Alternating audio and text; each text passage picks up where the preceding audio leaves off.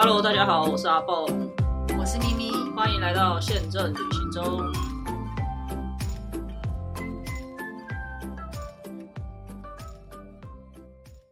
嗨，大家好，我是阿蹦我是咪咪。呀。如同上一集结尾告诉大家的，这一集会继续的跟大家分享一下有关订房网的一些相关的资讯，还有我们过去的一些订房的体验。每个人有每个人会呃偏好的订房网。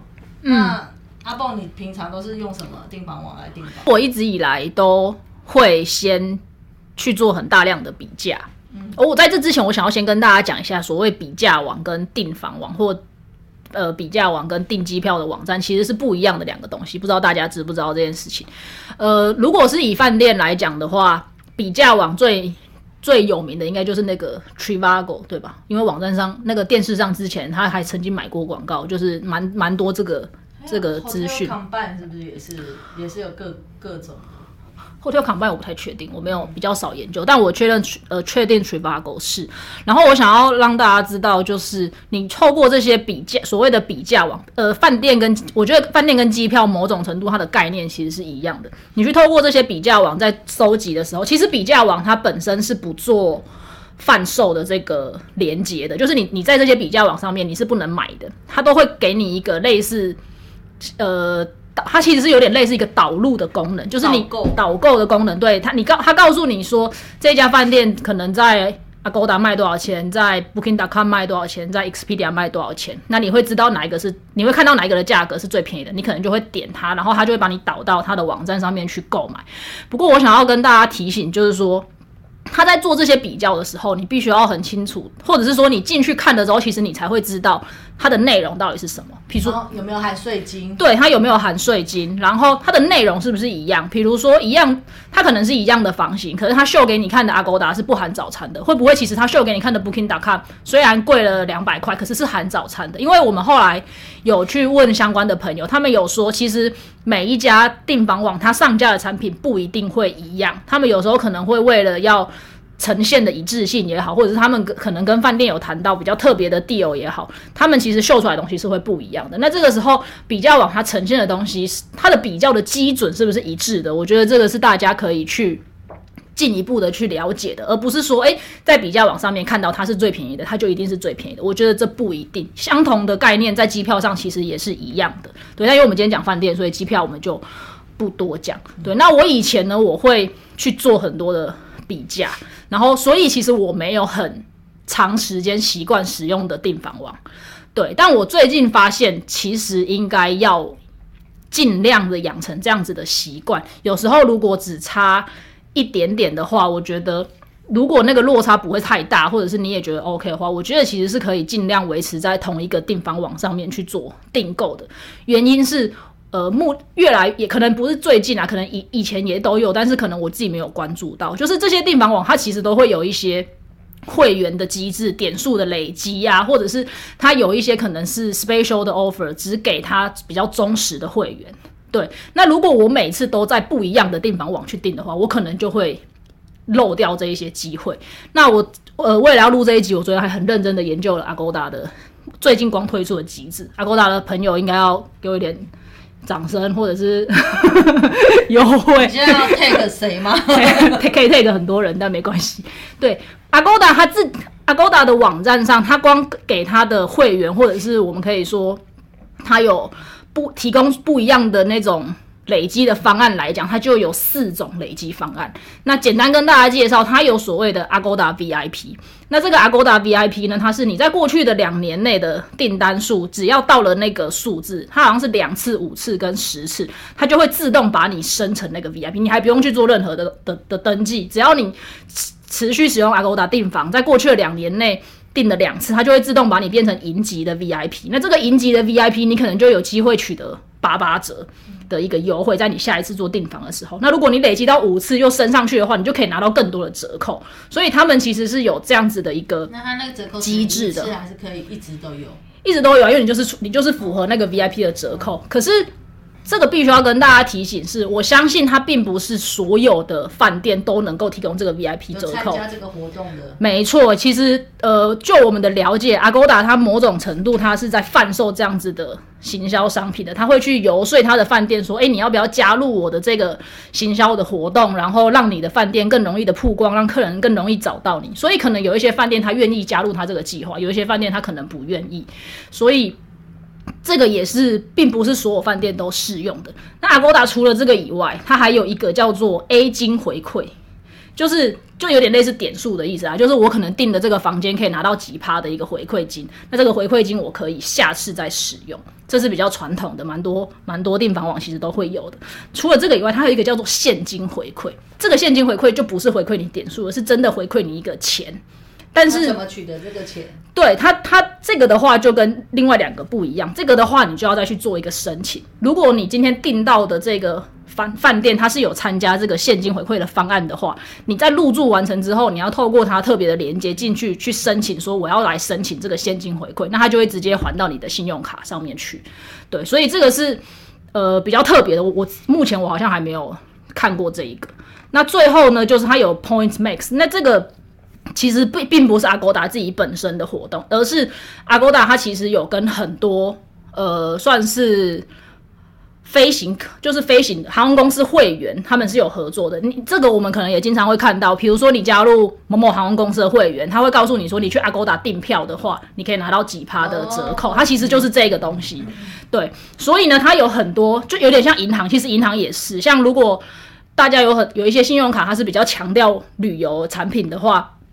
呃，我记得我订那张国泰好像就可以，就是你透过它的特别的连接进去，你就可以多拿到一个折扣。其实这些折扣，对，其实这些折扣应该都是不能互相混用的啦。但你就可以去，如果你都有的话，你就可以试着去比较哪一个东西是哪最便宜的。然后有一些饭店它可能加入的计划也都不一样，对，所以我觉得我后来慢慢觉得要把自己固定在一个订房网这件事情是蛮重要的。那我就不一样哦，我会分地区。哦，旅游的地区哈，因为坦白说，我以前接触国旅比较少，是因为这一呃以前的国旅大概只有会跟家族旅行的时候会去，因为我公公那时候不行动不方便，所以没有办法出国。嗯，那我本身出国的话就是看地区，如果是日本的话，我会用日本乐天，就是全部都是日文的。然后即使是乐天旅游，日本乐天跟台湾乐天。房源就是不一样，价钱也不太一样。就是最好的他们都会留到日本，而且那个日本那天有个好处就是你不用先付款，嗯，它有一个限地支付的选项，就可以先订好，然后反正他就会说你什么时候日前取消就好了。那但是拜托，身为台湾人的我们，请一定要保持这个良好习惯，你不去一定要取消，嗯，不要让。之后，日本乐天说他取消了这个这个呃呃，就是这个 policy 这个政策。他那个真的很宽松。因为之前常常会有一些台湾人就是也不去取消，所以就导致有不好的一些信用这样子。嗯。那所以这个是我很喜欢用，然后他们也是就是你订了之后你会有点数，所以我之前常常会帮一些朋友订饭店。然后点数累积到我这，但是我就忘了它也过期了，所以也没赚到那个 点数。因为这两年的关系就没有去日本，也没有去注意看哈。那这是乐天，再就是因为我有 ANA 的那个联名信用卡，那有时候它也是跟乐天会有一些活动或互相累积。所以日本的部分，我大部分会用乐天去订。大部分对啊，日本我也是用乐天。好，然后我想要讲一下，就是其实我是他呃咪咪像像咪咪，他可能还会一点日文。那虽然我学过一点点日文，可是我基本上日文是没有办法完全看得懂的。可是连我都可以，就是你你可能有 Google 翻译啊，还是什么，你就照着他的那个步骤去申请会员，然后在订房的时候也是，我觉得就算你不懂日文，你还是可以订的。对，所以很推荐大家。然后，呃，网站上可能有一些写手，他也有做一些翻译啊，或者是类似这样子的一些文章。账号啊，怎么样订房？对，我觉得可以去。如果你是很常去日本的人，我建议可以去研究看看。对，因为真的价格差蛮多的。嗯，好，那像我个人非常喜欢去欧洲去是意大利旅行。那那时候的话，我怎么选饭店？我会先去 Agoda 或者是这种订房网去看了几间我想要的饭店。嗯，之后呢，我会同时自己写信给饭店，问他价钱，或者看他的专案。我看他的专案之后，我还会写信问他。嗯，然后我其实会蛮倾向，很多时间我会直接跟饭店订，你知道为什么吗？通常你直接跟饭店订的时候，你很容易被升等。哦，是吗？对，因为你要想他的他的折扣都在哪里，都给人家订房网，所以他想要培养他自己的客群。哦，嗯，所以我常常因为这样被分被升等过几次，嗯我是直接透过饭店这样订的。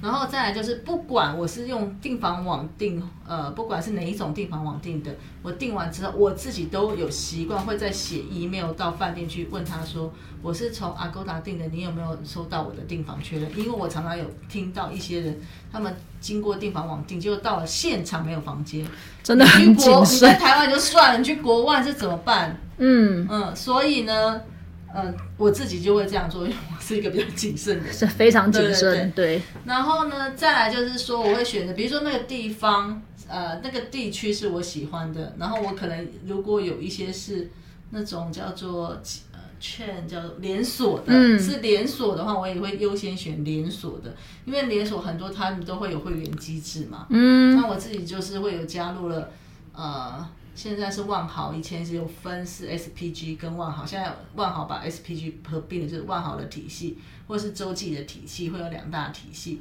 但是因为我没有像那么多人那么有钱，说去做什么白金挑战啊，或是白金要住那么多房，那我通常比较呃一个基本的方法就是说，这些饭店呢，除了你住房可以累积，你去那边消费也可以累积。去哪边消费比如说，我们常常不小心就去了万豪酒店吃把费，不会这么不小心？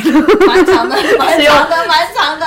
只有你跟你老公会这么不小心。那那个也那个那个消费也可以累积进去，哦对。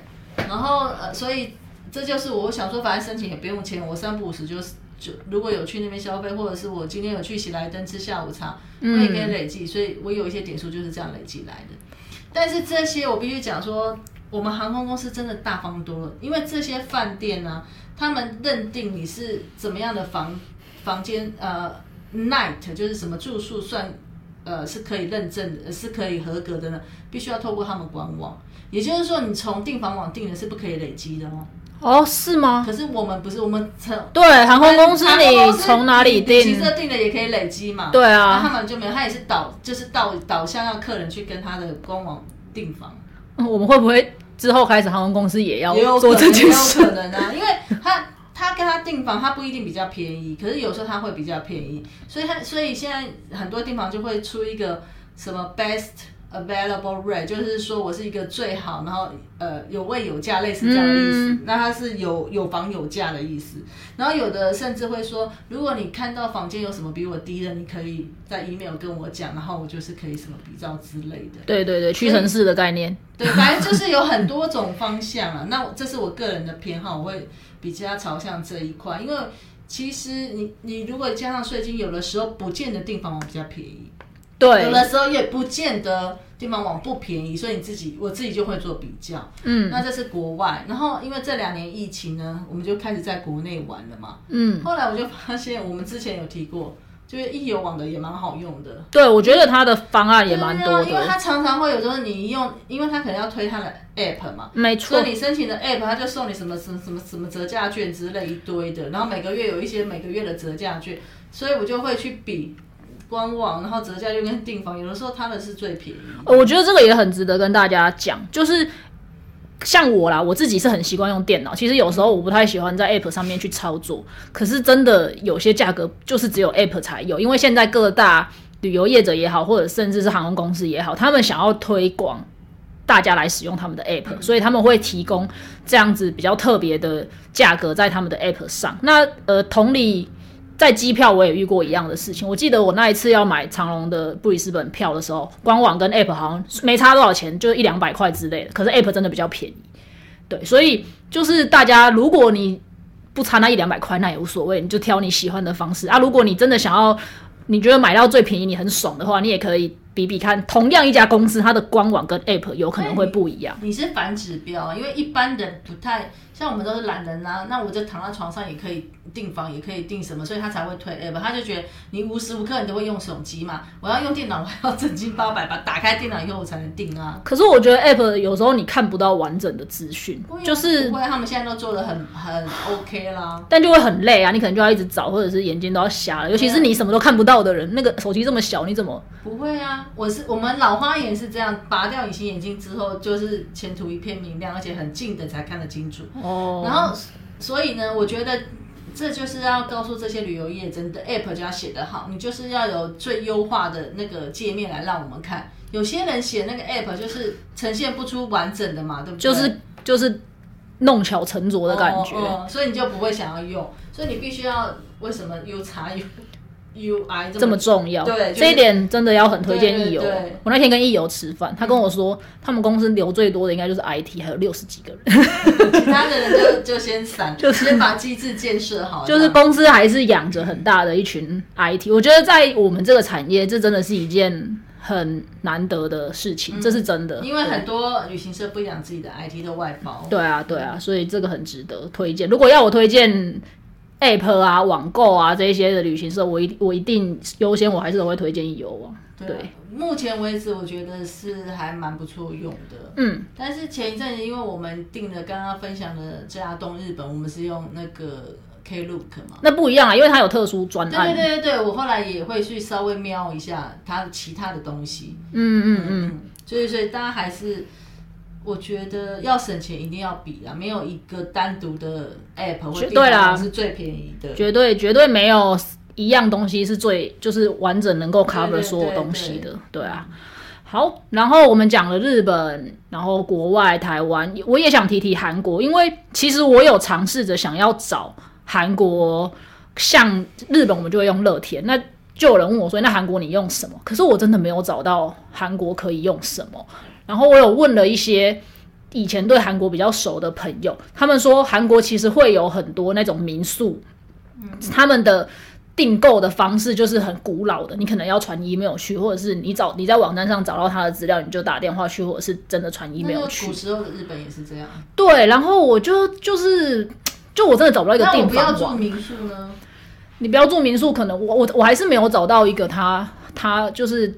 大家会推荐的地方，你可能就只能还是透过那种国际的啊、勾搭之类的。不过我我为了这个民宿，因为其实我去韩国住民宿住的蛮多的，因为我喜欢就是类似就是一个 apartment 进去，然后空间很大，然后我可以自己煮东西吃啊，然后什么的这样子的。那你为什么去日本不是住这种？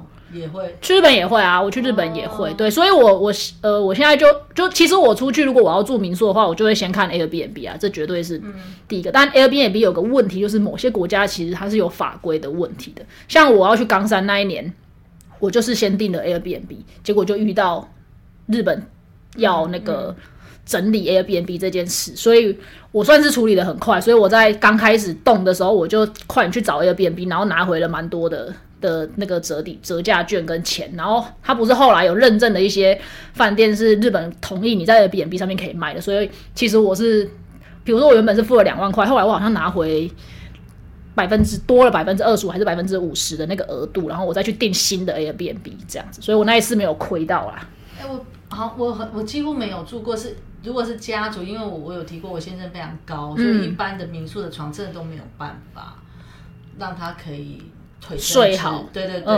那除非是跟朋友啦，但是因为日本也有很多平价的商务旅馆，不见得会比民宿来的贵，是没错。所以我可能就没有那个去住民宿。再来就是我去日本没有想要自己煮，因为我就觉得我就是要去吃，所以知道哎，可能就没有。我觉得我因为方便就是洗洗衣服啊，就是你所以马上就洗衣服，尤其是夏天的时候。我觉得这可能是我个人的兴趣，对我我其实我蛮喜欢 Airbnb 的，然后住宿这样。因为我希望每每天都有人帮我换毛巾，然后打扫厕所。嗯，好吧，这我真的还好。然后呃，我要提的是，为了要录这一集，我又去查了一次韩国的一些民宿，我就想现在应该不用像以前这么的，就是难去接触到这一些。对，然后我就发现 A 那个 A 沙柚。哦哦，对，H R U 它好像在民宿这一块的开发蛮前面的，然后选择也好啊，联系方面也好，就是我觉得好像 H R U 以前是我们的厂商吗？我不知道什么时候哪个时期 某台湾幸存 LCC 的时期。哦，我不知道，我不晓得。因为我有跟他接触过。哦，对，我觉得他的民宿是真的开发出来的。那个选项蛮多的，然后看起来呃相关的联系也好，或者是订购的流程也好，我觉得蛮方便的。我下一次可能会试试看。他一开始的理念就是他们那时候好像小孩要去日本读书还是什么的，所以他就觉得说要做一个类似 A M B N B，可是是呃中文版的，嗯，所以他就开始做了。这样的东西，然后慢慢那个一开始的时候房源不是那么多嘛，然后慢慢他们就会有比较多的人，然后去签房源，然后慢慢开始房源就越来越多。现在也常常得到一些政府的补助嘛，看到对。对，我觉得 H R U 我可能是下一次会试试看，因为像像我呃很想去住那个韩屋，嗯，就是韩国传统的房子，然后我我有上去地板的，对对对，你可能你就不行，就我。有 看到一日三餐或者是什么那种会住的那种。对对对对对，然后我就上去看 H R U，它上面也有，睡就好了，很冷。对，所以我觉得像这个我就会有兴趣去试试看。像河长村其实也是啊，河长村如果你想要真的住在村里的话，你只能透过这种古老的方法去订。我觉得那韩国的话，我们是不是之后可以请一个韩国人或者是这方面的旅游专家来跟我们讲一下？当然当然，我们也有那个。天天天天每个礼拜都会去韩国，几乎半个韩国人的那种朋友，对，我们可以也邀请他们来跟我们分享一下韩国的部分。对，好，然后最后我想要特别提醒一件事情，有关饭店的部分，你一定要留意相关饭店给你的资讯，包含你的 check in 时间啊等等的。然后你留，不管你透过哪一个地方订，你一定要留一个他可以联络到你的方式。那是只有你才会 last minute 去 check in 好不好？对，这等下这个故事真的很值得讲。可是我觉得这件事也很值得告诉大家，因为很多时候我们在订房的时候留的真的是台湾的电话。可是像我，我不知道，可能大部分的人都是吧。你出国你不会开漫游啊？还是你都会？我会。好，我真的不会啊。漫游就是你要能够在国外接到你的手机。那是因为我跟你讲，老人和不是老人，因为我会担心我的爸妈出了什么事情，他要找我。他现在都有赖呀，你你人，我爸爸是最近才有手机的，那他你更不要期待他们会用赖这件事情。好好，我觉得这也是未来饭店希望你们可以改善，你们可以用赖联络我吗？没有跟美国不一样，那你要叫那个韩国用什么卡靠去联络？卡靠也可以，我也有卡靠。那是你有，有的人没有卡靠啊，那你去。中国还要弄一个微信哦，那你有多少个 app 在里面？好啦，但我我的意思是，如果你有留了一个联络方式，你真的要确保那个联络方式是联络得到你的。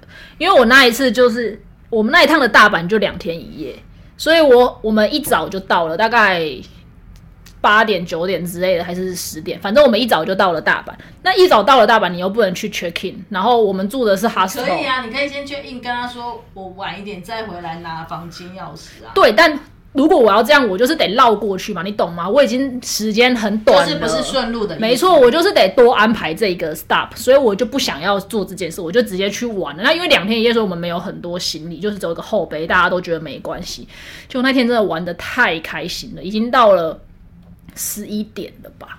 然后我们都还没有去 check。不是，那你们都不会事先打？要是我在，绝对不会发生这种事情，我一定会事先就会联络。饭店说我们会 late in，对，这也是我要提醒大家的。如果你真的有什么状况没有办法去的话，你就是不要太有信心。像我就是太有信心，我就想说，啊，他十一，他就是写着十一点半关门嘛，他就是写着最后的那个可能柜台有人的时间是到十一点半还是什么之类的，反正我们就是压线，也没有压线，我们到的时候门已经拉下来了。我们所以你超过十一点半才进去。我们还分两批人，因为我们在唐吉诃德逛的太开心，然后我就想真的不行了，然后我就跟我妹说，跟我堂妹说，你去结账，我先去找饭店，然后我们就分。而且我我们那一趟还只租一台 WiFi 机，也就是说会有一组人是你联系不到的。然后反正我就我就跟他说，没关系，我就先去，等下我们就你就我你就是在这里，我就是把就是把地图也给他，我说你我们等下就是在这里见，无论如何，然后我就去了。然后我赶上去的时候。门已经拉下来，我想说这下戏呀，我 结果不知道要去，不知道要去睡呢。我已经开始头很痛，我已经开始找有没有别附近有没有别的地方可以住了。